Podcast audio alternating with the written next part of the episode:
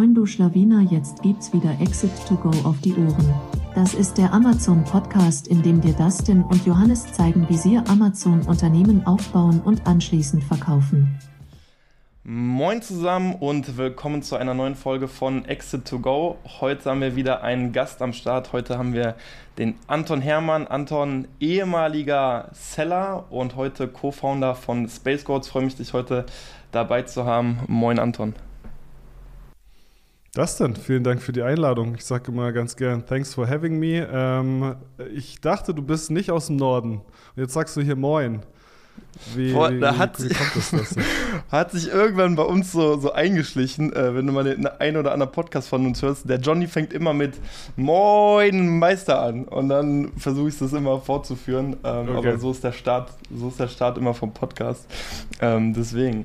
Ja, Anton, wir haben ja gerade schon ein bisschen gequatscht, worüber wir sprechen wollen. Ähm, ich habe gedacht, hey, der größte Mehrwert für die Zuhörerschaft wären auf jeden Fall ähm, so, so Quick Wins einfach für Account-Helds, weil letztendlich ist Space Coast da ja auch wirklich extrem gut drin. Also nicht nur die Internationalisierung, wozu wir auch gleich noch kommen, aber einfach auch dafür zu sorgen, dass Accounts ähm, richtig aufgestellt sind. Und ich habe mir die Frage gestellt, so wenn ich jetzt einfach nochmal komplett von vorne starten würde, heute einen Amazon-Account aufmachen würde, was sind da so Empfehlungen, wo du sagst, ey, das würde ich direkt gleich aktivieren oder vielleicht direkt deaktivieren? Mm, ja, ich habe hier auch ein bisschen was vorbereitet. Ich plaudere einfach mal so ein bisschen aus dem äh, Nähkästchen. Also das allererste, was ihr macht, wenn ihr einen neuen Account eröffnet, schaut ihr in die FBA-Einstellungen. Da gibt es ganz viele Reiter, die ihr zum ersten Mal gesehen habt, ganz viele Reiter, die ihr vielleicht intuitiv findet und ein paar, die überhaupt nicht intuitiv sind. Und da müsst ihr meiner Meinung nach jeden einmal durchschauen, äh, ob das für euch soweit passt. Und da geht es schon los mit dem ersten ersten, nämlich ähm, deinen internationalen, äh, deine Listings internationalisieren. Ich weiß jetzt nicht genau, wie das in der aktuellsten Version heißt. Ähm, das war mal ähm, Automatic Listing Creation, so hieß es mal. Ich weiß nicht, wie es gerade heißt, aber da, da würde ich auf jeden Fall äh, die erste Ausstellung machen. Also ähm, wenn ihr das nämlich aktiviert haben solltet, dann fängt Amazon an, für euch Listings in anderen Ländern hochzuladen, wo sie halt lustig sind. Und das wollt ihr auf gar keinen Fall haben. Man gibt Amazon so wenig Kontrolle wie möglich und so viel wie nötig. Das ist so, glaube ich, alles. Also das ist, das ist mal die allererste Einstellung. Äh, per Default ist schon ausgestellt, weil das wäre so mhm. das, das Schlimmste, was eurem, euch passieren kann, ist per Default schon ausgestellt, dass ihr, ähm, also das war nicht per Default ausgestellt, aber äh, das, was ich jetzt gleich sage, äh, die Lagerung eures, eurer Waren im Ausland, das dürft ihr nur dann machen, wenn ihr auch entsprechende Steuernummern habt. Das ist diese Pan-EU-Einstellung. Und ähm, das sollte schon passen, aber dann umgekehrt auf keinen Fall bitte anstellen, wenn ihr nicht schon die Steuernummern habt. Ist, in Europa ist es ein bisschen was anderes als in den USA. In den USA ist es so, du kannst einfach mal starten und verkaufen und dann rückwirkend die Steuernummern besorgen warum auch immer das in Europa umgekehrt ist, aber ist leider der Fall. So, das ist, das ist würde ich auch sagen, äh, weniger, also weniger ein Thema, weil das ja schon ausgestellt ist. Was aber auf jeden Fall ein Thema ist und wir schon, also das ist per Default falsch eingestellt in meinen Augen und wir sehen mhm. tagtäglich Probleme und das ist das Thema ähm, Amazon erlauben, eure Produkte weltweit zu verkaufen. Sieht man, liest man, denkt sich geil, Amazon macht mir mehr Umsatz. Vielleicht, vielleicht macht Amazon mehr Umsatz, aber was auf jeden Fall passieren wird, sind, äh, sind äh, Kontrollverlust eures Contents und eurer Listings und vor allem in Bezug auf Compliance. Ja. Ähm, ich habe da auch eine, eine, eine, eine, Geschichte zu. Wir hatten einen Kunden, der hatte die Einstellung auch drin, so wie jeder, so wie jeder Seller. Und dann hat Amazon angefangen, seine Produkte auf Frankreich, Spanien und so weiter zu listen. Und die Franzosen sind sehr eitel, was ihre Sprache angeht. Und das Produkt war nie dafür gedacht, in Frankreich verkauft zu werden. Amazon hat es aber einfach so gemacht und ohne den Kunden zu fragen, weil das ja schon als Einstellung drin war. Und dann äh, war eine, die Gebrauchsanweisung leider nur in Deutsch drin und dann hat es Ein-Sterne-Bewertung gehagelt wovon er nichts wusste, das ist ja das Allerschlimmste. Also er hat es einfach gar nicht mitbekommen und dann saß er bei uns im Strategiegespräch und dann habe ich gesagt, hey, aber du hast hier schon, dein Listing ist schon am Arsch. Also früher wurden die nicht kumuliert, die Bewertungen, so hast pro Land eine eigene Bewertung gehabt so und ähm, jetzt ist es zum, zum Glück anders, aber auf jeden Fall hatte der Ganz fünf kurz, Stern, fünfmal ein Stern. Ja, boah, das ja. sind eigentlich so tausend Fragen schon. Also mega geil. Ganz kurz, gerade zu diesen kumulierten ähm, Bewertungen. Zieht sich das gerade, also kann man das so festlegen, dass das äh, so ist, dass die kumuliert werden? Weil ich habe gesehen, dass vereinzelt, beispielsweise auch bei meinen Listings oder auch bei tatsächlich auch bei Kollegen, bei gewissen Listings tatsächlich Bewertungen kumuliert werden und bei anderen aber nicht. Also als wäre es immer noch willkürlich. Kann man da eine fixe Aussage gerade treffen? Mhm. Also meinst du in Bezug auf Pan EU-Listings oder, oder was, was meinst du genau? Auf, auf einem Listing, also ich bin jetzt zum Beispiel mit, mit einer Asen erstmal nur in Deutschland, dann äh, sage ich, okay, ich mache Pan-EU. Plötzlich sehe ich, mhm. dass äh, manche Bewertungen kumuliert werden. Also ich gehe auf einen anderen Marktplatz, habe die, die deutschen Bewertungen quasi, aber dort auch teilweise nicht mhm. alle. Also nicht alle Bewertungen wurden mit übergenommen, ja. sondern nur, nur ein Teil davon. In der Theorie sollten alle übernommen werden. Das ist die Theorie, ah. aber die Praxis sieht wie so oft auf Amazon anders aus. Und das hat ja auch was, ein bisschen was damit zu tun mit der Parent-Child-Beziehung. Also das könnte eine potenzielle Fehlerquelle mhm. sein, weil du hast, du hast ja quasi ähm, äh, pro Child nochmal extra Bewertungen und das siehst du, wenn du auf die Bewertung äh, drauf schaust, für welche Variante die am Ende gemacht wurde. Und dass das da bei der Übertragung Probleme gegeben hat, da, das haben wir schon öfter gesehen, mit einem langem Atem, würde ich sagen, und Support und einem guten Amazon-Support gäbe es die Möglichkeit, das gegebenenfalls auch äh, zu übertragen. Aber das klappt auf keinen okay. Fall immer. Aber die Regel ist auf jeden Fall, dass es geht.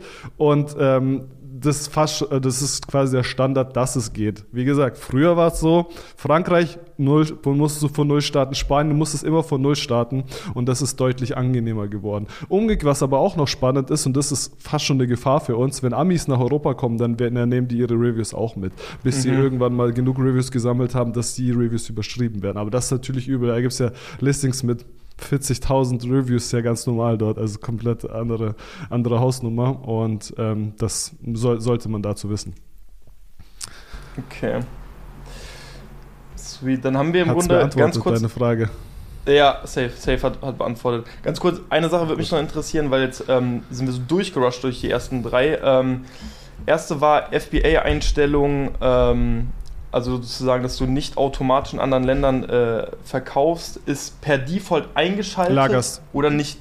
Ausgeschaltet. Äh, ausgeschaltet. Ist ausgeschaltet. ausgeschaltet. Lagerung in Polen, genau, Tschechien also ist per Default. Okay, okay. Also die Lagerung ist per Default ausgeschaltet. Das Erstellen von Listings, das ist per Default eingeschaltet. An, ja. okay. Das ist am Ende genau, und das, ich, das würde ich grundsätzlich, ich würde alles, wie ich es vorhin gesagt habe, jegliche Form von Kontrolle, ähm, die möglich ist, zu sich nehmen. Also schaut einfach okay. und da kommt auch täglich was dazu. Ihr seht das Video oder den Podcast vielleicht in zwei, drei Wochen und jemand sieht das in einem Jahr und dann hat sich das alles schon wieder erweitert. Also da regelmäßig reingucken, welche neuen Einstellungen gibt es, was, was kann man da, was kann man da noch äh, abschalten. Immer abschalten. Immer abschalten. Dann hat Amazon jetzt auch noch was geplant. Das heißt, äh, Amazon Cost, das ist auch so ein bisschen Lagerung im Ausland durch Amazon. Ich weiß nicht hundertprozentig, weil das ist auch noch nicht offiziell. Und das soll später okay. per Default, Default, eingeschaltet werden. Anderes Thema, wenn wir schon mal bei diesen Default-Einstellungen sind, ähm, wenn du Produkte hast, die für Subscribe and Save heißt äh, für dieses Abo-Modell. Sparabo? Dieses, äh, ich weiß nicht wie. Sparabo, genau. Sub also Subscribe ja. and Save heißt auf Englisch. Genau, für dieses äh, Sparabo ist auch per Default erstmal eingestellt, ja. Und wer weiß, ob du das überhaupt haben willst, weil ähm, du sparst zwar ein paar, äh, ein paar Prozent, beziehungsweise der Kunde spart ein paar Prozent, vielleicht machst du da irgendwie einen Deal äh, klar, den du nicht bekommen hättest, aber wenn du nicht mehr lieferfähig bist, dann wirst abgestraft und so Sachen. Und deswegen sollte man, wenn man das macht, ja, dann muss man sich immer darüber bewusst sein, dass das passiert. Das, das finde ich immer, das finde ich wichtig. Okay. Und äh, dann das mit, das mit Amazon weltweit, weißt, ist das per Default an oder aus? Das ist an. Das war immer an. Also wir haben ja keinen Freshen-Account, aber das ist an, ja. Das muss unbedingt aus. Das ist auch das Hauptding. Also wenn ihr irgendwas mitnimmt aus den nächsten Minuten hier, dann nehmt bitte das mit und geht sofort ins Seller Center und macht das aus. Es macht ausschließlich nur Probleme da werden Dinge nicht äh, berücksichtigt, weil es Amazon einfach scheißegal ist, Compliance-Unterlagen und sowas. Mhm. Wird ein Produkt verkauft in Frankreich, was gar keine Marken, also was irgendwelche äh, Intellectual Property äh, ist da verletzt oder sowas und ihr kriegt es nicht mit und dann ist das Produkt für immer und ewig gesperrt, obwohl ihr das nie vorhattet, da zu verkaufen und im schlimmsten Fall vererbt sich das noch aufs deutsche Listing und so. Das ist jetzt Worst Case, passiert normalerweise nicht, aber ähm, besser das ausmachen, bitte, bitte, das ist ganz wichtig. Ja, ich dachte mir gerade auch bei diesen Einstellungen, gerade weltweit, ich meine, wir hatten ja auch viel mit äh, Supplements früher zu tun, ähm, wie, wie, absurd das ja, ist, genau. mit einem Knopf, was du eigentlich alles berücksichtigen musst. Also gerade Nährwerttabellen und sowas, die müssen ja eigentlich auf Landesebene angepasst werden, in was für einen Schlamassel du dich einmal reinreiten kannst ähm, durch einen Knopf. Also da sollte man schon gerade auf Landesebene gucken, dass man ja dann doch irgendwie eine, eine Banderole oder so hat, alles auf allen Ländern, äh, auf allen Sprachen erklärt, um da wirklich sicher zu sein. Also da kann man sich schon mit einem Klick äh, viel zerstören, sage ich mal. Ab, absolut. Äh, man muss auch Amazon zugutehalten. Also die so, so ganz Quatsch machen die das schon nicht. Also es gibt schon ein paar Kategorien, wie jetzt Nahrungsergänzungsmittel. Da passiert das meine, da habe ich das so nicht gehört, dass Amazon einfach anfängt, dein Zeug irgendwie zu verkaufen in den USA, ohne dass du eine FDA-Zulassung dafür hast oder sowas. Ähm, nichtsdestotrotz besser, besser safe than sorry. Okay. Gut. Äh, waren jetzt schon mal einige. Hast du noch ein, zwei oder? Ja, ja, ich habe noch was. Ähm, das gibt ja noch diesen ähm, Amazon Belabelungsservice. Ich, ich mhm. bin ein bisschen, bisschen ein paar Monate hinterher mit dem, ich bin nicht auf dem aller, aller, aller neuesten Stand, aber das war vor ein paar Monaten auf jeden Fall ein Thema.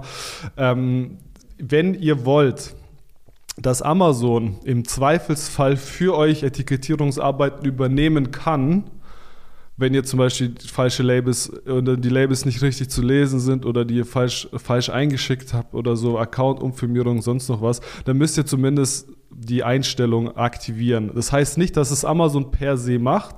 Also auf Englisch heißt es, ähm, Moment, wo habe ich das? MWS Label Service. Wahrscheinlich ist es so ähnlich auch auf Deutsch. Und, ich meine auf Deutsch ähm, heißt Etikettierungsservice. Ich meine ich. Genau, Etikett, genau, mhm. genau. Das, das auf jeden Fall anmachen und hier wichtig zu verstehen, das heißt nicht, dass Amazon das per se macht, aber dass ihr grundsätzlich mal Amazons AGB akzeptiert, das zu machen, weil dann kann Amazon das euch in Rechnung stellen. Also das bitte, mhm. das bitte auch anmachen. Ja. Das sind dann, glaube ich, diese 16 Cent, genau. die die dann nehmen, wenn die was machen oder so, ne? 15 Cent sind es, glaube ich, 15 ja. Cent sind es, glaube ich, aktuell. Genau, das sind so, würde ich jetzt mal sagen, die Standardeinstellungen, auf die ihr, die ihr achten solltet. Aber da gibt es natürlich noch so ein paar mehr Themen, gerade wenn wir jetzt in Richtung LBI gehen. Finde ich, finde ich, finde ich super mhm. spannend. Mhm. Ähm, mit, dem, mit der KPI Lagerbestand äh, auf Stock, irgendwie, irgendwie sowas. Nee, nee, ja, für den Lagerbestandsindex, aber die vierte Sub-KPI ist. Ach so, ähm, die KPI Lager davon schon. Mhm. Ja, ja, ja, genau. Also Lagerbestand, ich weiß nicht, ob ich es groß erklären muss. Im Endeffekt, Amazon gibt euch eine Kennzahl dafür, wie gut ihr mit deren FBA-Kapazitäten umgeht. Jetzt mal ganz, jetzt mal ganz äh, frei rausgesprochen. Und eine der äh, Sub-KPIs ist, dass ihr auch die Ware, die Amazon gerne hätte, auch auf Lager habt. So, und das wirkt sich negativ auf euren Lagerbestandsindex aus, wenn ihr das nicht habt. Und ähm, da gibt es zwei Infos meiner Meinung nach, die man berücksichtigen sollte. Zum einen, wenn ihr Produkte habt oder mal Produkte verkauft habt, das gilt besonders für die, die Handelsware verkaufen. Ähm, wenn ihr Produkte aus so einem Sortiment rausgenommen habt, dann löscht die bitte aus dem Account. Dann löscht die aus dem Account, weil dann tauchen die da auch nicht mehr auf. Weil nehmen wir an, du hattest irgendwie einen kranken Bestseller und ähm, jetzt darfst du aus, weil es Produkt jetzt plötzlich verboten ist in der EU, aus welchen Gründen auch immer, äh, das nicht mehr verkaufen. Amazon erwartet eine Nachlieferung, ihr könnt oder ihr macht keine Nachlieferung, ergo euer LBI wird dadurch beeinflusst und das ist auf jeden Fall, ähm, das ist auf jeden Fall uncool. Und äh, da, da, da, sollte man auf jeden Fall äh, darauf achten. Und die zweite Info, wo ich rauslassen wollte, man kann Amazon auch mitteilen, ob Ware wieder bestückbar ist oder nicht. Also es gibt tatsächlich die Möglichkeit, das Amazon zu sagen. Also wenn ihr auf den LBI klickt, dann äh, gibt es und auf die vierte Sub-KPI, dieses eben Lagerbestand auf Lager Vorrätiger oder sowas. Lagerbestand. Äh, vorrätiger Lagerbestand, genau. Ähm, und dann klickt ihr da drauf und da könnt ihr pro SKU Lager-KPIs eingeben oder ähm, Lagerreichweiten-Kennzahlen eingeben, wie oft ihr nachliefern wollt, wie wichtig euch das Produkt ist, etc. Äh, unsere, es hört sich in der Theorie gut an, ich würde es auf jeden Fall auch machen. Wir haben aber festgestellt, dass das alleine nicht reicht. Also löschen ist quasi der Deal, wenn ihr nie wieder verkauft. Also wir haben es getestet tatsächlich mit Produkten, die, die ähm, die äh, wir nicht mehr verkauft haben, entweder zu löschen oder eben das da einzustellen und löschen ist definitiv besser. Also wirklich die Asen genau. löschen. Die, äh, man löscht keine Asins. Äh, äh, äh, Shoutout an Otto Kelm. Ähm, man löscht die SKU aus seinem Seller Central raus und die Asen, die bleibt bestehen bei Amazon inklusive Reviews und so weiter. Also es, das ist, das ist weil, ein Unterschied. Und man kann der, später mit derselben SKU das wieder hochladen. Geht auch. Ah, okay. Weil es gibt ja entfernen, es gibt ja wirklich einmal entfernen oder irgendwie löschen. Das sind ja wirklich zwei Möglichkeiten, die man da auswählen kann, glaube ich, ne? Man kann schließen und man kann es löschen. Schließen, naja, schließen. Dann ist nur nicht, äh, stimmt, schließen und löschen. Sowas, genau. ne? da, da auch aufpassen. Da, das ist auch so, ja genau, das habe ich auch eine, eine Slide zu. Und zwar hat Amazon irgendwann eingeführt, das war auch, wir haben mal gar nicht gecheckt, Wochen, Monate lang nicht, dass ähm, Produkte, die du schließt, automatisch nach einer bestimmten Zeit wieder online gehen.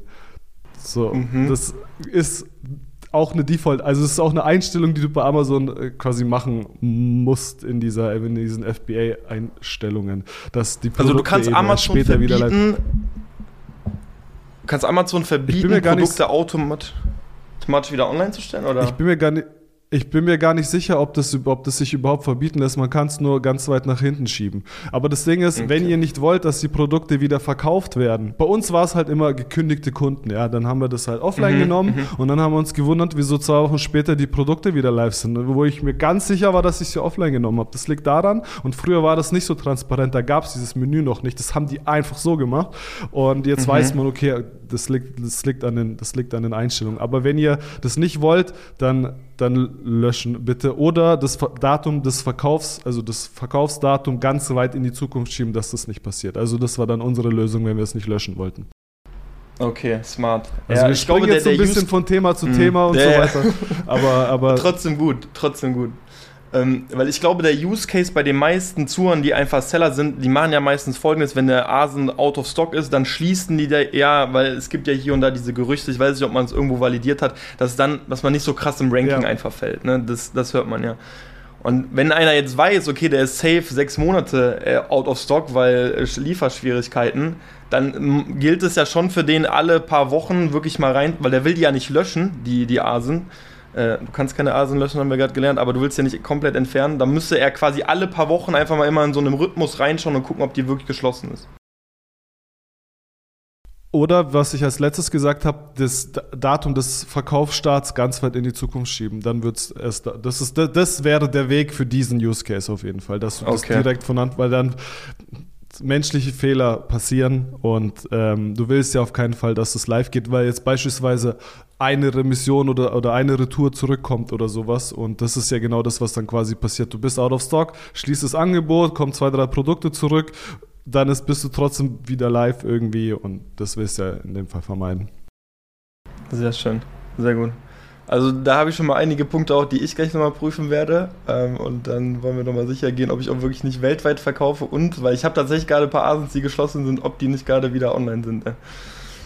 Genau, da gibt es Einstellungen, die kannst du mal. Und eine Sache, die ist auch sehr interessant, vielleicht habt ihr die noch gar nicht mitbekommen. Ähm, man lernt im Schmerz, ne? Man lernt am besten im Schmerz. Mhm. Und der Schmerz bei uns war, dass hier alle zwei Tage so ein Dude vor der Tür stand mit einer fucking Palettenanlieferung und wir haben hier, das ist ein Bürogebäude, wir sind im vierten Stock. Wir haben schon einen Keller und so weiter, aber hier ist, ist kein Lager oder sowas. Und das, ist, das liegt tatsächlich daran, dass der unverkaufbare Lagerbestand oder der Lagerbestand, der gestrandet ist, dass der nach einer bestimmten Zeit, also einmal im Monat, automatisch remissioniert wird. Ja, da wird, und wenn ihr da nichts eingestellt habt, dann geht es an dir, an die offizielle Business-Adresse raus. Ja, und das ist quasi da, wo wir jetzt gerade sind. Und da müsst ihr auf jeden Fall entweder einstellen, was, was mit dem Zeug passiert. Also erste Möglichkeit, ihr sagt zerstören. Also alles, was sich verkaufbar ist, zerstören. Zweite Möglichkeit ist, du nimmst, du nimmst eine Remissionsadresse, die an die das gehen soll, ja, und dann wird es automatisch immer dahin geschickt, also deine Zuhause, Logistiker, wie auch immer. Und dritte Möglichkeit ist das, und so machen wir das tatsächlich, weil wir haben ja ganz viele Kunden, wo der eine mhm. hat die Ware dort, der andere dort und so weiter, dass wir das tatsächlich zweimal im Monat manuell durchgehen und, und bevor dieser automatische Trigger quasi, mhm. oder die, der, die, das, äh, die automatische Einstellung triggert sozusagen.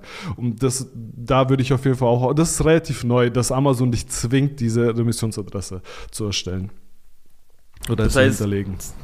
Zweimal im Monat geht jemand durch und guckt sich den nicht verkaufbaren Lagerbestand an und adressiert an den jeweiligen Kunden die ganzen Produkte sozusagen zurück. Genau. Oder, okay. oder sagt zerstört, oder was der Kunde halt möchte, ja. ja. Was der Kunde okay. halt am Ende, am Ende will.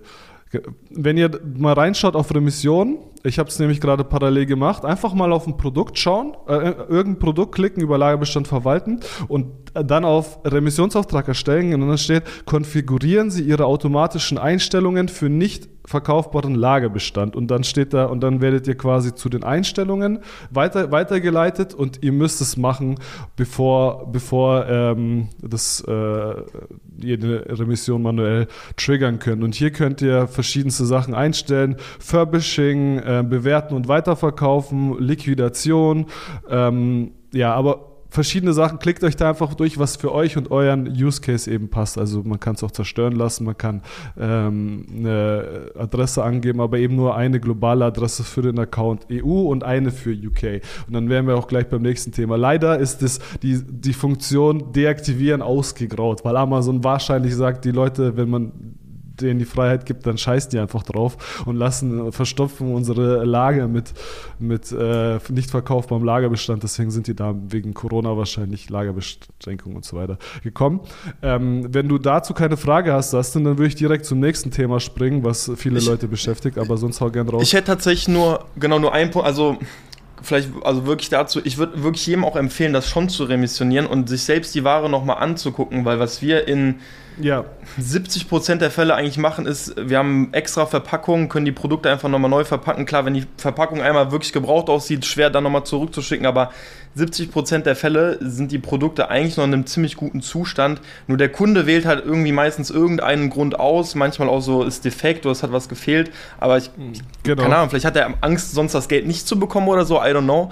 Ähm, aber meistens könnt ihr es dann einfach direkt wieder zu Amazon schicken und ähm, ist dann so ein Prozess, den macht man dann einmal im Monat. Aber je nachdem, wie viel man hat, kann man eventuell kann man sogar auch outsourcen. Ähm, aber, aber ja, das würde ja, ich tatsächlich noch kann empfehlen. Man outsourcen. Aber das gerne.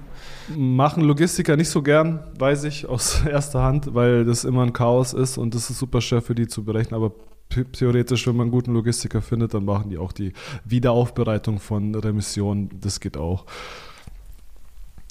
Okay, dann dazu passend, weil wir gerade schon beim LBI sind, wir könnten jetzt ewig über alle möglichen äh, Themen quatschen, aber lass mal hier beim Lagerbestandszeug äh, bleiben. LBI ja. Europa UK. Für alle, die jemals in UK verkauft haben, zuhören. Ganz wichtig, super wichtig. Äh, Habe ich jetzt auch schon ein paar Mal erzählt. Es gibt einen globalen LBI, den äh, IPI, LBI, wie auch immer, Lagerbestandsindex. So. Und äh, dieser Lagerbestandsindex ist eine Zahl. Und diese Zahl wird sich geteilt von Pan-EU oder von Europa und von UK. So, die, Zahl, die teilen sich eine Zahl, also eine Haupt-KPI. Wenn du 700 hast, dann hast du in UK 700 und in Europa 700. So, das Problem ist aber, hoffentlich fixen das bald, aber das ist Stand heute, äh, Mitte Februar ist es auf jeden Fall ein Problem, dass die Sub-KPIs, also gestrandeter Lagerbestand, also äh, Lagerbestand, unaktive Angebote, äh, Excess Inventory, äh, Sell-Through-Rate und so weiter, dass die Sub-KPIs unabhängig sind. Das heißt, die, die, hat jedes, jeder Markt, also UK und PanEU haben jeweils unabhängig voneinander ähm, laufende Sub-KPIs, die aber wiederum beide auf den Main LBI einzahlen. Was ist das, ist das Problem an der Sache? Nach dem Brexit haben viele Seller einfach gesagt, ich habe keinen Bock auf UK, zu Recht, mega der Film. Also es ist einfach, wenn man es selber macht, mega aufwendig und haben einfach auf den Marktplatz geschissen, in Anführungszeichen. Und deswegen sind die ganzen Sub-KPIs in den Keller gerauscht. Auch wir. Also bei uns war genau das Problem und bei uns hat es dann immer gleich einen großen Impact. Und das war tatsächlich genau das Problem. Das heißt, wir hatten eine miserable Durchverkaufsrate in UK, weil nur noch Restbestand verkauft wurde. Wir hatten äh, Lagerbestand auf Lager, komplette Katastrophe, weil die meisten gar nicht mehr verkauft haben. Äh, Excess Inventory war weniger ein Problem, weil halt die meisten Waren schon weg waren. Aber alles, alles war rot und deswegen, obwohl in Europa alles grün war, ist unser LBI jede Woche nach unten gegangen. Wir sind ausgetickt, wir wussten nicht, was wir machen sollen. Und jetzt haben wir Amazon 360 und es wurde uns tatsächlich bestätigt, dass der, dieses Thema ist bekannt, aber noch nicht gelöst. Vielleicht, wenn ihr es hört, ist es hm. schon gelöst. Bla bla bla bla bla bla. Wenn euer LBI runtergeht, obwohl das nicht sollte, und ihr mal in UK verkauft habt, dann checkt mal UK, also geht mal auf UK und schaut mal, wie eure Sub-KPIs da aussehen. Okay, das bedeutet, genau. idealerweise müsste die Person, wenn ihr dann seht, äh, die, die Zahlen sind da rot, eigentlich alles remissionieren, weil da müsste sich der LBI ja eigentlich erholen oder bleibt er einmal negativ, weil der wird ja im Grunde nicht mehr positiv, wenn du nichts mehr veränderst, oder? Das ist das Problem, ja. Also du musst auf jeden Fall alles fixen, was du fixen kannst, aber es wird trotzdem mhm. die, also dann hast du echt kein Access Inventory. Bei uns ist jetzt so, drei sind grün und eine mhm. ist rot, nämlich die, die, Durchverkaufsrate. Und jetzt, was wir jetzt ja machen, wir machen ja seit ein paar Monaten wieder intensiver UK, dass wir die Durchverkaufsrate massiv erhöhen, um eben das, aber es ist immer noch ein Problem, auch bei uns, ja. Okay, Struggle, ja. krass. Um aber den Schaden zu begrenzen, macht alles grün, was er grün machen kann. Das kann ich euch mitgeben. Weil äh, Produkte löschen, die ihr nicht mehr dort verkaufen wollt. Einfach alles löschen das in, in UK, wenn ihr da eh nicht verkaufen wollt. Wenn ihr es später verkaufen wollt, dann könnt ihr es neu mit derselben SKU anlegen. Ist überhaupt kein Problem. Aber erstmal löschen. Okay, genau. nice. Ey, also ich glaube, wir können jetzt so Stunden über weitere Einstellungen quatschen, weil eigentlich nur am Anfang dachte ich so 10 Minuten ein paar Quick Wins. Äh, ich habe gerade nicht auf die Uhr geguckt, wir sind schon bei ja. Minute 25 und ich würde gerne nämlich noch die Chance nutzen, nice. über, ähm, über PanEU äh, einfach zu sprechen, weil letztendlich ist das ja auch euer Service. Ähm, für viele und ist sicherlich auch was Wahres dran, an, an sich ein No-Brainer. Ähm, und deswegen würde ich gerne darauf eingehen. Also vielleicht kurz von meiner Seite, was ich alles über Space Goats weiß äh, und warum es äh, dieser No-Brainer ist, ähm, für alle, die Space Codes vielleicht noch nicht kennen, Space Codes ermöglicht es euch letztendlich die Produkte in, äh, also Pan-EU zu verkaufen. Ihr könnt einfach äh, ziemlich schnell in alle europäischen Länder rein dort verkaufen. Warum? Weil Space Codes die benötigten Steuernummern schon überall habt. Das heißt, das ist, das dauert ja teilweise, wenn ich richtig informiert bin, in einigen Ländern ja Monate, äh, um die Steuernummer alleine in zu bekommen. Und alle, die vielleicht auch Genau, und wenn der eine oder andere auch überlegt, irgendwann einen Exit zu machen, muss euch klar sein, irgendwann müsst ihr das auch alles wieder abmelden. Also alles schon sehr viel bürokratischer Aufwand. Das könnt ihr alles sparen, indem ihr letztendlich auf Spacecodes zugeht, über Spacecodes deren Account verkauft. Ähm, die nehmen sich dafür natürlich eine Gebühr, aber ihr skippt einfach so viele Schritte ähm, und deswegen an sich ein No-Brainer. Und darüber würde ich gerne sprechen, denn wenn jetzt ein Seller anfängt, wenn jetzt jemand äh, die ersten Sales macht, Wann habt ihr Erfahrungswerte? Also wann würdest du denn pauschal sagen, kann man das sagen, es macht Sinn, jetzt über Pan-EU zu sprechen?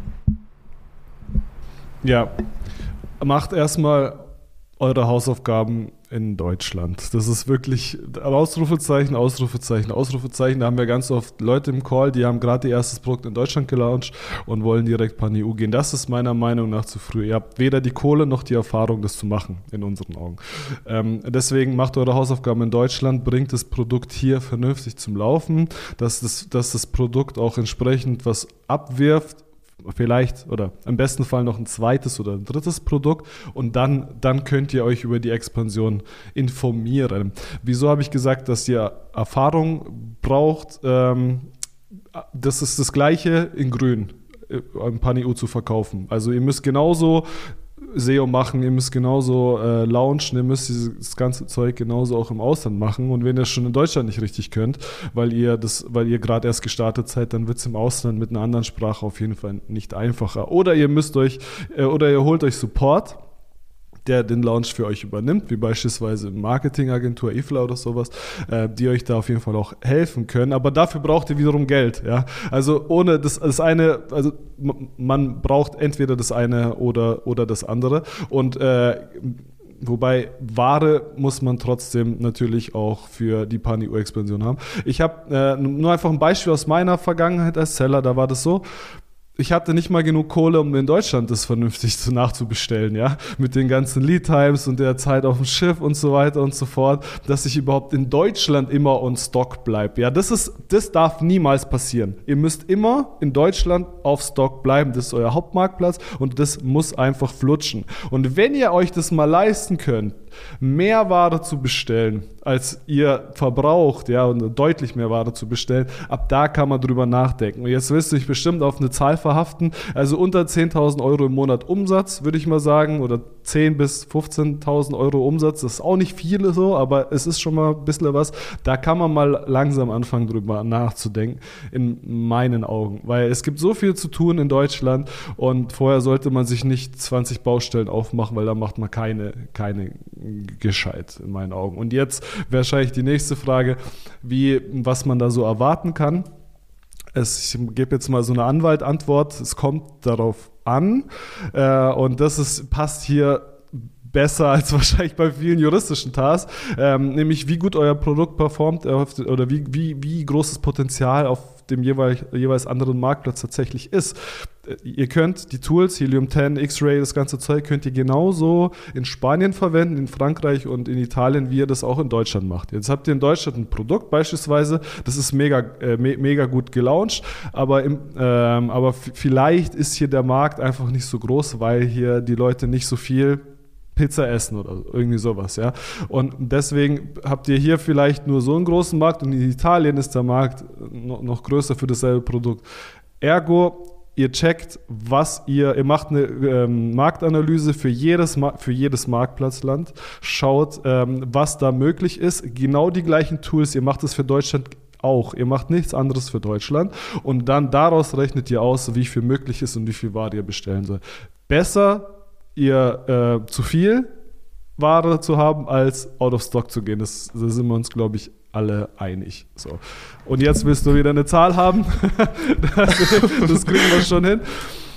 Das kriegen wir schon hin. Ähm, also, wenn du wirklich dich gar nicht kümmern. Und das ist auch, das ist auch ein Fehler. Äh, das kommt vor der Zahl. Wenn ihr, wenn ihr was macht, grundsätzlich, also das finde ich grundsätzlich wichtig im Leben, aber vor allem hier, wenn ihr launcht, dann macht's gescheit. Und wenn ihr es nicht gescheit macht, dann macht's bitte gar nicht oder später. Warum? Die, die, gleichen äh, Voraussetzungen wie in Deutschland gelten auch im Ausland. Du hast diese Honeymoon-Phase, die ist ja geben soll und die auch der eine oder andere schon nachgewiesen hat. Und das machst du dir alles kaputt, indem du mit einem scheiß Listing launchst. Ja? Wenn, du, halt, wenn du dein Listing auto übersetzen lässt von Google ja, oder von DeepL, das ist die coole Variante von Google, dann hast du aber immer noch keine tiefe Keyword-Recherche vielleicht dahinter und dann fängst du an, dem Algorithmus auf falsche Keywords Relevanz aufbauen zu lassen. Und das ist natürlich ein nachhaltiger Schaden für dein, für dein Produkt. Also, jetzt sind wir wieder beim Thema Geld professionelle Übersetzungen auf jeden Fall, es ist keine Frage, es würde ich, wenn ihr euch das nicht leisten wollt, dann lasst es bitte kom komplett bleiben. Ähm, und wenn ihr nicht genug Kohle habt für PPC und Lounge und das ganze Zeug, dann bitte auch erstmal warten und erstmal ein bisschen Geld hier verdienen. So, was kann man erwarten? Wir haben, wir haben tatsächlich alles gesehen. Für die Leute, die gar nichts machen, da hatten wir am Anfang viele, viel, oft äh, wussten es selber ganz am Anfang nicht und haben es auch nicht wirklich empfohlen äh, oder nicht so intensiv, wie ich es jetzt heute, jetzt gerade mache. Ähm, da kriegst du dann nicht viel rum. Also irgendwie 20 20 Prozent von Deutschland oder sowas, ja. Kriegst du dann, kriegst du dann in allen Marktplätzen zusammen on top, was natürlich nichts ist. Wir haben aber auch Kunden, die machen mehr als in Deutschland in den anderen Marktplätzen zusammen. Also das geht auch. Also ich sage immer zwischen 15 und 150 Prozent, je nachdem, wie, wie, wie das Da haben wir doch eine Zahl. Ist. Da haben wir doch eine gute genau. Zahl. 150 Prozent, das kommt in, das kommt in den Titel. 105, ja, sehr gut. Ja. Kann sein, wenn, wenn die Produkte entsprechend auch einen Markt haben. Also wie gesagt, macht eure Hausaufgaben genauso wie ihr es in Deutschland auch macht. Macht eine saubere Kompetenz, äh, eine saubere Marktanalyse und dann seht ihr auch das Potenzial. Es ist in der Regel auch einfacher im Ausland die Konkurrenz zu schlagen, weil die schlechter ist normalerweise. Da gibt es nicht so viele YouTube-Channel, die sich mit dem Thema beschäftigen wie in Deutschland. Ich rede jetzt vom Pan-EU-Ausland, ja. Also USA ist was anderes natürlich. Okay, spannend. Das macht, so. heißt, es macht ja eigentlich auch voll Sinn zu sagen, ich nehme jedes meiner Produkte jetzt mal an, weil du hast ja auch vier bis fünf Produkte jetzt einfach mal so ein bisschen in den Raum gestellt, so wenn man vier bis fünf Produkte hat und die schafft durchgehen und Stock zu halten. Und empfiehlst du ja eigentlich im Umkehrschluss von jedem Produkt selbst nochmal eine Analyse zu machen und vielleicht kommt man ja dann ja. wirklich zum Schluss zu sagen, hey, da, das Produkt, also gibt es diese Fälle, das Produkt macht in diesem Land Sinn und das Produkt macht vielleicht in diesem Land Sinn, dass man, das heißt, das unterteilt man nochmal, weil sonst hast du ja wirklich, gerade wenn du sagst, hey, professionelle Übersetzung, naja, dann musst du ja eigentlich jedes Produkt, jedes Land übersetzen und dann bist du ja schnell bei, bei auch einem Invest, sage ich jetzt mal. Also würdest du schon sagen, mhm. die Arbeit vorher machen, und das sollte ja ein FBA-Seller an sich auch ziemlich gut können. Das ist ja so ein bisschen das Steckenpferd ja. von, von FBA-Sellern, die, die Nischen zu finden. Ähm, dann eben zu schauen, macht es Sinn, eben in das jeweilige Land mit dem Produkt reinzugehen. Pro Produkt, pro Marktplatz macht ihr eine Analyse. Das ist ganz wichtig. Pro Produkt, pro Marktplatz. Und, und dann da, dazu muss ich, muss ich einfach sagen, aufpassen, auch wieder, jetzt sind wir wieder bei dem Thema Einstellungen zuhören. Wenn ein Produkt, eine ASIN in einem Marktplatz existiert, außerhalb von Deutsch, also Pan-EU, wir reden jetzt nur von Pan-EU, UK nicht. Wenn eine ASIN bereits existiert, weil ihr beispielsweise die Einstellung drin hattet, Amazon zu erlauben, deine Produkte zu verkaufen, ja, dann muss, muss das Produkt auch online sein, wenn ihr den Pan-EU-Bonus haben wollt. Das ist, das, das ist ganz wichtig zu verstehen. Das heißt, ganz gezielt, äh, erstmal, was ich am Anfang gesagt habe, alles ausstellen, damit sowas nicht passieren kann. Und dann kann man ganz gezielt einzelne Länder peu à peu dazu launchen. Ja. Okay, das, verstehe. Ganz, ganz, ganz, ganz wichtig. Sonst kriegt ihr den Pan-EU-Bonus nicht. Eine Story nur ganz mhm. kurz, um das, den Umfang von diesem Problem zu verstehen. Wir hatten einen Kunden, der wollte Pan-EU weit verkaufen hat es auch schon über live, äh, online mal gehabt oder die Asen hat existiert in dem jeweils anderen Marktplatz, weil er diese Einstellung drin hatte und seine Marke war äh, schon registriert von einem anderen Seller in Frankreich. Der konnte hm. nicht mehr Pan-EU gehen. Das ging nicht mehr. Der konnte nicht mehr dieses, dieses eine Produkt Pan-EU weit anbieten und überall diesen lokalen, diese lokalen äh, Lagergebühren bekommen. Wir haben es dann über einen Hack gelöst, so mit zu langen Titel mit Absicht hochgeladen, sodass es ausgeblendet wurde und so weiter, nicht mehr auffindbar war. Das hat ein Algorithmus umgangen, grundsätzlich. Aber das ist wirklich ein massives Problem, weil Amazon wird euch dann verbieten, dieses geile Feature zu nutzen. So, und jetzt nochmal okay. zu deiner Frage zurück. Pro Produkt, pro Land eine saubere Analyse machen und gerne auch mal nur mit ein oder zwei Produkten schauen, dass, dass ihr launcht, die, die am vielversprechendsten sind. Und in dieser ganzen Thematik niemals die Product Compliance außer, außer Acht lassen, ja. Also pro Genau, weil das wäre jetzt nämlich etc. Genau, das wäre jetzt noch ein Punkt, wo ich gefragt hätte, gibt ihr da auch irgendwie so Guidelines? Also jetzt ja, sage ja. ich, ich gehe nach Polen. Ich glaube, da sind die ziemlich streng, ne, was gerade so Verpackung angeht. Ähm, oder ja. jetzt, jetzt gehe ich nach Frankreich. Habt ihr da einfach so für euch, ey, das und das muss drauf? Also es kann ja sein, dass ganz andere Herstellerkennzeichnungen oder so in einem jeweiligen Land sind, oder? Man muss dazu sagen, EU ist doch irgendwo einheitlich Irgendwo ist mhm. es doch ein, einheitlich, aber es gibt, es gibt den ein oder an, die ein oder andere Besonderheit für bestimmte Produktkategorien. Zu deiner Frage, ja, wenn wir ein Produkt für euch verkaufen, was du das nicht gesagt, wir verkaufen eure Produkte über unseren Account, müssen wir ja. Ähm, weil wir steuerlich dort registriert sind, dann checken wir jedes Produkt natürlich vorher ab. Kann nervig sein für euch, sorry, aber wenn wir sagen Go, dann ist es halt auch ein Go. Und wenn wir nicht sagen kein Go, dann sagen wir euch, warum kein Go. Und dann könnt ihr das anpassen und danach machen wir Go. Aber grundsätzlich helfen wir da auf jeden Fall auch. Ja. Das ist ja in unserem eigenen Interesse, dass das compliant ist, was ihr da, was ihr da über uns verkauft. Ganz klar. Wie, wie ist das und denn? Wie sicher kann. Hack, da, ja. Ja, Hack immer, dazu, immer gerne dazu, raus, ja. äh, na, das, äh, Hack, Hack, ist vielleicht ein bisschen übertrieben. Ihr habt in Deutschland, ihr müsst, müsst ihr diese Verpackungslizenzierungsnummer hochladen. Das müsst ihr mittlerweile auch im Ausland machen. Ja, also da gerne auch mal gucken, auf den äh, regelmäßig, auch wenn ihr gar nicht dort verkauft, auch wenn ihr EFN macht mit äh, One-Stop-Shop oder sowas, ähm, regelmäßig die Marktplätze durch gucken, ähm, schauen Stimme des Kunden, äh, Verkäuferleistung und da stehen dann irgendwelche Warnungen und sonst was drin und vor allem Compliance-Dokumente, die fehlen, ja. Da seht ihr dann irgendwie eine Flag für dieses und dieses Dokument, äh, Produkt fehlt dieses und dieses Dokument. Ihr seht es, ihr kriegt es nicht mit, ignoriert es. Amazon sagt sich nochmal, ihr kriegt es nicht mit oder ignoriert es. Beim dritten Mal sagt Amazon, okay, dann seid ihr selber schuld, dann sperren wir das Produkt jetzt. Und entsperren ist immer schwieriger, als das vorab richtig zu machen. So, jetzt, sorry. Mhm. Nee, nee, alles gut. Also ich wollte nur fragen, also vielleicht an der Stelle direkt, ähm, da ist jetzt gerade Amazon ein bisschen hinterher mit den ganzen Verpackungslizenzierungsnummern auch. Ne? In Deutschland ist, haben die schon angefragt, die haben irgendwie so angedeutet, jetzt Frankreich kommt auch, auch. Frankreich direkt, genau. Ähm, genau. Aber meine eigentliche Frage, die ich nämlich stellen wollte, ist, Jetzt verkauft ihr natürlich über euren Account und das ist ja irgendwo auch ein gewisses Risiko, sage ich jetzt mal, für den Händler, weil wenn irgendwas nicht stimmt mit irgendeinem Produkt von irgendeinem anderen äh, Kunden von euch, kann es natürlich einfach mal sein, dass Amazon sagt, okay, wir sperren jetzt vielleicht nicht unbedingt nur ein Produkt, sondern vielleicht auch mal den kompletten Account. Ist euch das schon mal passiert oder mhm. seid ihr da irgendwie also, äh, abgesichert? Äh, also erstmal äh, dank, danke für die Frage. Ich habe die 200 Mal locker schon bekommen.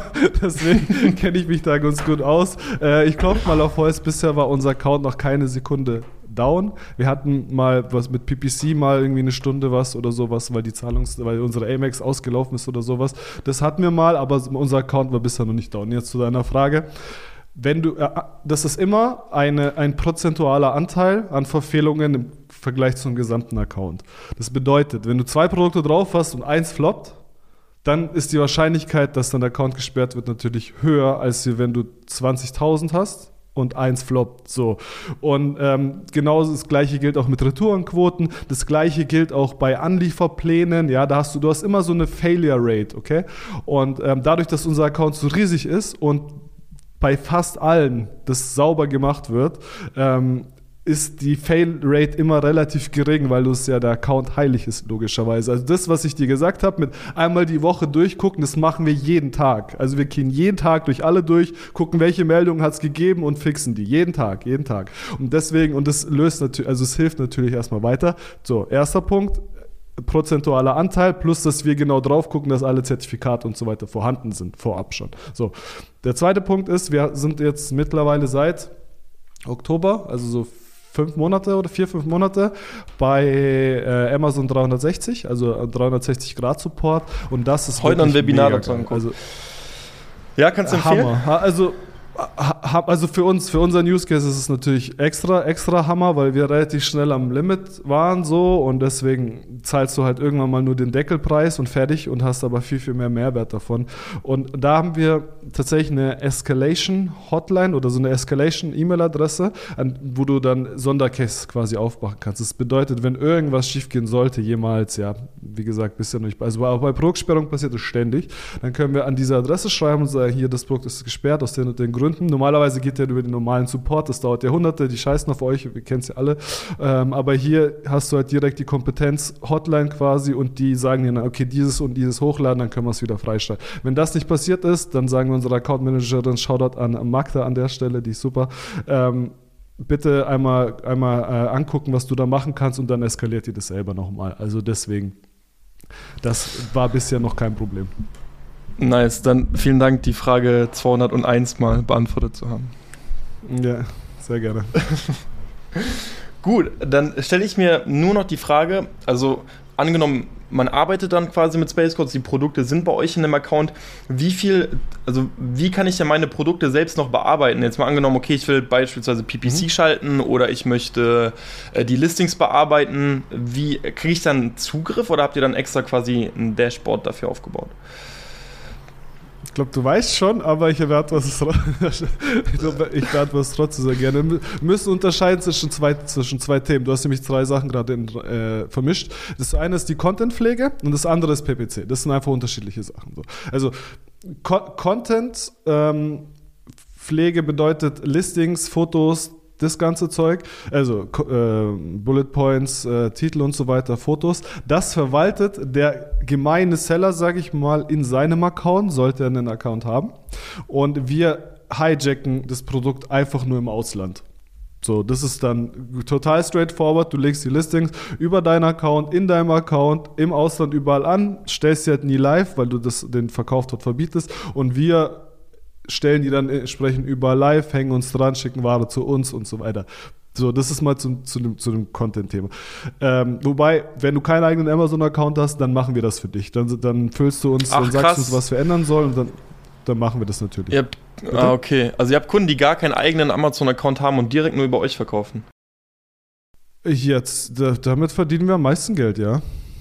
Krass, auf jeden so habe ich gar nicht nachgedacht. Ich dachte, das sind so Händler, die keinen Bock auf steuerrechtliche Sachen einfach im Ausland haben, Deutschland selbst verkaufen auch, und dann auch. aber ja, okay.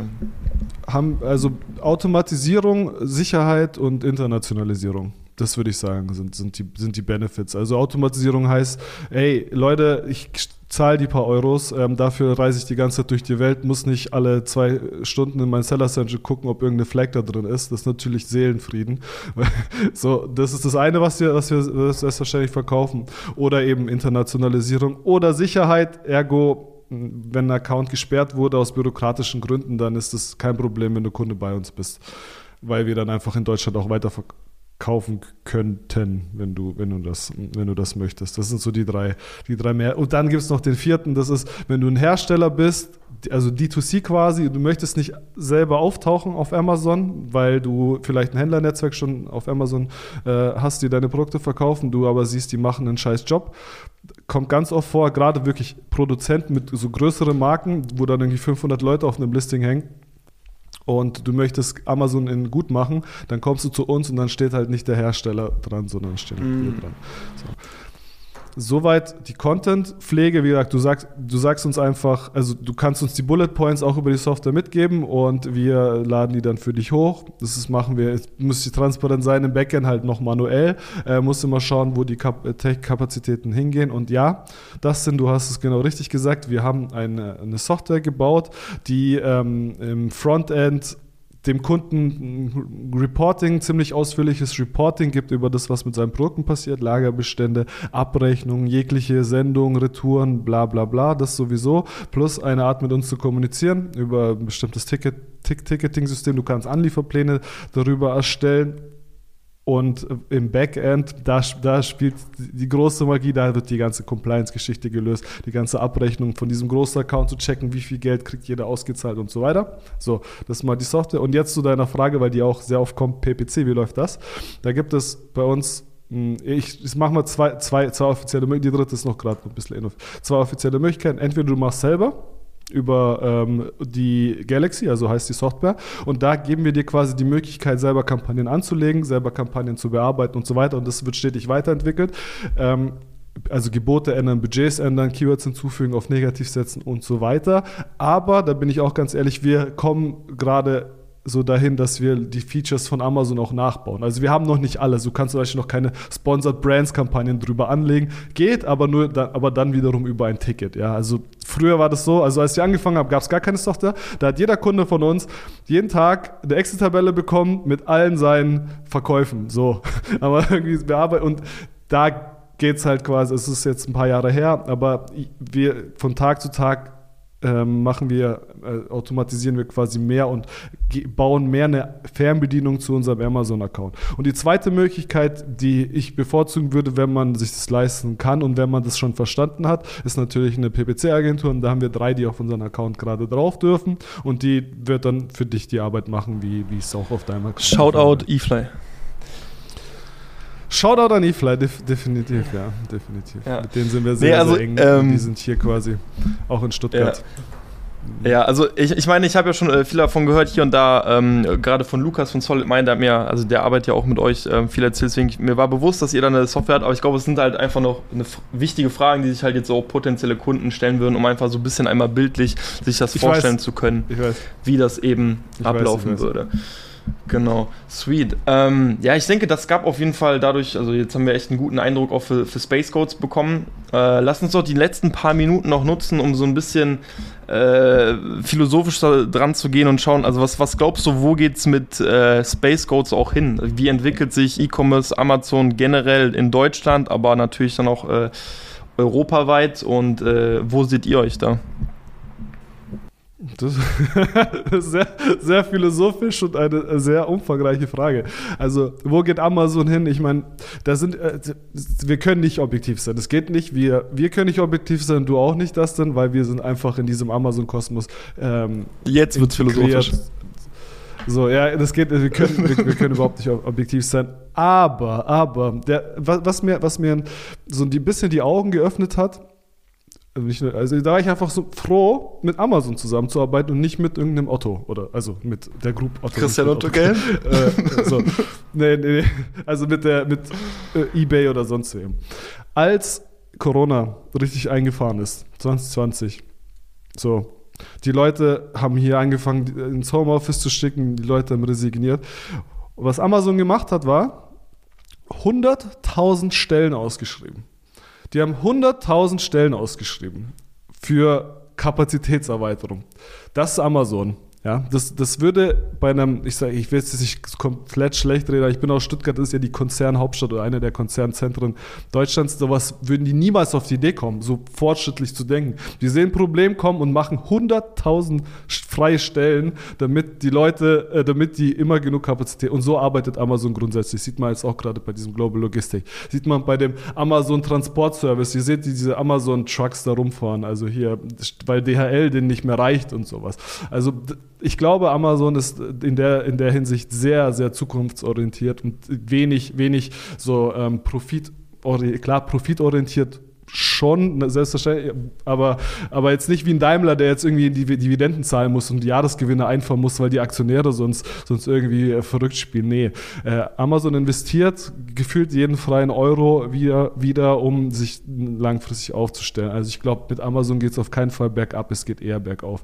Und das sieht man äh, an bestimmten Services, die sie launchen, äh, Steuerservice, Compliance Service, AGL, also die wollen, glaube ich, das, das, die komplette Welt ähm, einnehmen, was E-Commerce eingeht und mit den tiefen Taschen und diesem Mindset, was die haben, ja, sind sie auf einem guten Weg. Was meine ich mit Mindset? Shoutout an die, an die Amazon Account Manager, also die Expansionsmanager und sonst wie die arbeiten, ja, das, das ist einfach fleißig und da ist einfach ein Drive dahinter. Wir haben einen Unternehmensberater hier, der ehemaliger äh, bei Amazon ziemlich gut dabei war, äh, Amazon Europa äh, Logistikchef oder irgendwie sowas.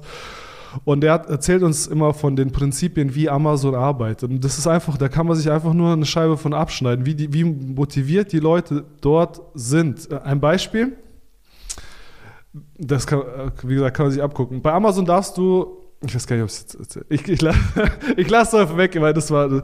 Auf jeden Fall, die motivieren die Leute sehr gut. Die Leute sind. ja, ich weiß nicht, ob ich es erzählen darf, deswegen lasse ich es kurz weg. Okay, ähm, okay, geht okay. mehr um die Art und Weise, wie die Leute dort gepeitscht und motiviert. Eine Sache kann ich erzählen, dass du in einer bestimmten, ab einer bestimmten Position darfst du nie länger als drei Jahre in der Position bleiben, damit du ständig in Veränderungen mm. bleibst und sowas. Damit, okay, damit du keinen irgendwie Sesselfurz, damit du kein Sesselfurzer wirst, der nur noch so, ja, das hätten wir schon immer so gemacht, gell? Und das gibt es halt nicht in der Form bei Amazon. Die sind immer in Bewegung und sehr, sehr leistungsorientiert. Ja? Und das ist selten geworden durch Gewerkschaften und IG Metall und sonst noch was. Da geht es nicht da, da geht es da, wie viele ah, Urlaubstage habe ich und so Sachen halt. Ja? Wie viel Abfindung kriege ich? Und Amazon ist da auf jeden Fall so. Deswegen glaube ich, total objektiv, also kein bisschen objektiv, dass Amazon eine glorreiche Zukunft hat. Und das sieht man auch daran, wie sie gerade weitere europäische Marktplätze erobern. Ja. Und im Zweifelsfall gehen die einfach in ein Land rein, kaufen dort den größten Player und machen den zu Amazon. So. Und ich glaube, ich, dass in die Richtung geht es. Wenn, dann könnten wir in Richtung ja, Monopolprobleme bekommen, dass dann irgendwelche protektionistischen Regierungen sagen, wir müssen dieses Monopol hier zerschlagen oder sowas. Ja. So, und jetzt zur Zukunft von Space Goods. Wir sind gerade Amazon only, das also Amazon Europa only. Europa und UK, das hatte Dustin vorher nicht gesagt. Ähm, in UK ähm, läuft es auch mittlerweile. Aber was wir, was wir erstmal machen wollen, ist, die, die komplette Amazon-Welt abzudecken. Also innerhalb der nächsten Jahre, ein, zwei Jahre ungefähr, dass man sagt, okay, dann fangen wir an, unsere Kunden, die wir haben, in Europa nach Amerika zu bringen. Das heißt, das Angebot zu machen, verkaufen in den USA. Dann ähm, können wir sagen, wir machen noch Japan, dann können wir sagen, wir machen noch Indien. Indien ist schwer, aber es gibt ja, gibt ja noch etliche Marktplätze. Und dann können wir noch sagen, okay, jetzt bringen wir Amerikaner nach Europa, wir bringen wir und so weiter, mhm. bringen wir nach Amerikaner nach nach Japan. Und so kannst du die, die ganze Welt quasi vernetzen. Das ist mal der erste Schritt.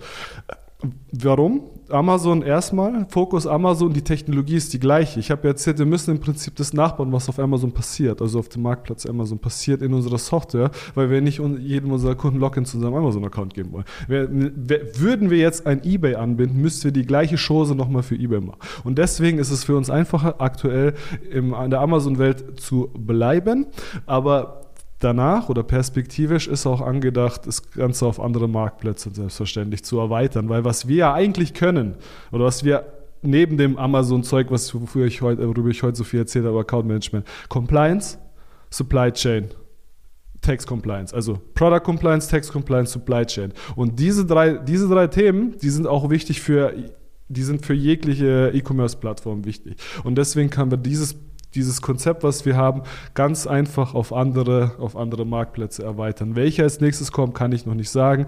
es gäbe auch noch die Überlegung, das Ganze Shopify zu machen, beispielsweise, dass du einen Shopify-Shop in Spanien dann hast und wir dort die Ware in unserem Namen verkaufen und dann auch entsprechend in Spanien lagern dürfen, was du gar nicht dürftest ohne Steuernummer. So Sachen kann man dann tatsächlich auch nochmal überlegen.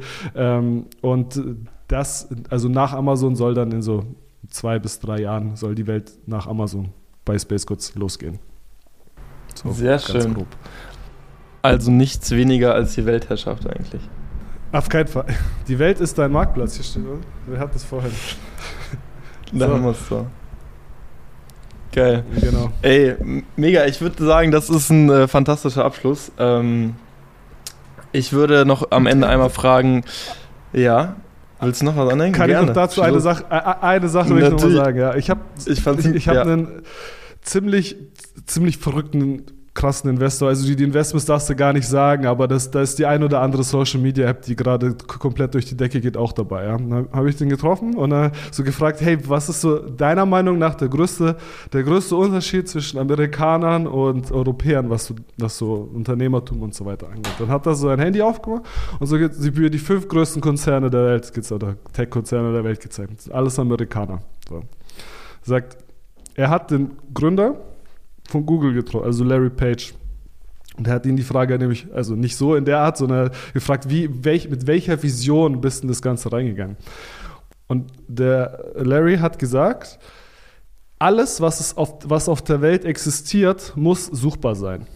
So, so grob. Das ist die Vision. Die Vision ist so groß, die ist so riesig, dass du sie gar nicht in einem Leben erreichst. Schau dir Elon Musk an, dass du sie gar nicht in einem Leben erreichen kannst. Und diese, diese Form von Think Big, die die, die ist so einzigartig bei den Amerikanern. Die denken so groß, dass sie das in ihrem Leben gar nicht mehr schaffen können. Und deswegen sind sie so fucking erfolgreich. Und das, da passt das Beispiel dazu: 100 Amerikaner und 100 Deutsche rennen auf den Berg hoch, ja. Also 99 Deutsche kommen auf jeden Fall an, aber der erste wird immer Amerikaner sein. So. genau, das ist quasi, das wollte ich nochmal zu diesem Think Big hinzu, hinzu, hinzufügen, ja.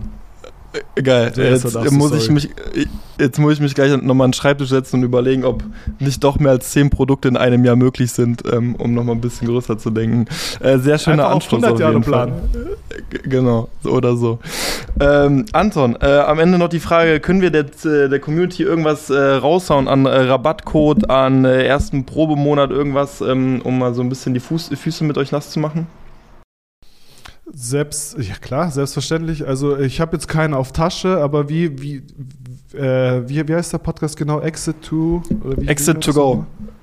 Exit to go heißt Exit to go, genau. Dann, dann, nimmt ihr, dann nehmt ihr bitte einfach den, ähm, den Rabattcode Exit to go und dann kriegt ihr die Setup-Fee äh, geschenkt. Die Setup-Fee ist im Prinzip wie eine, wie eine Monatsgebühr. Und ihr werdet auf okay, jeden Fall sehr sweet. gut behandelt, weil wir, weil sehr schön. Shoutout vom Dustin gekommen ist. Genau. Sehr, sehr gut, sehr schön. Äh, dann hauen wir den äh, Rabattcode gleich noch unten rein. Und damit würde ich den Podcast beenden. Anton, es war mir eine Ehre, sehr, sehr viele Tipps dabei. Tipps, wo ich gleich selbst nochmal drüber gehen werde. Und äh, jeder, der jetzt noch überlegt, äh, international oder vor allem auch Europa und UK weit zu verkaufen, ähm, ich denke, ihr habt den richtigen Ansprechpartner gefunden. Anton, vielen Dank. Dankeschön fürs Einladen und euch einen guten Start ins neue Jahr. Das ist ja doch noch sehr jung. Ciao, ciao. Alles klar. Ciao, ciao.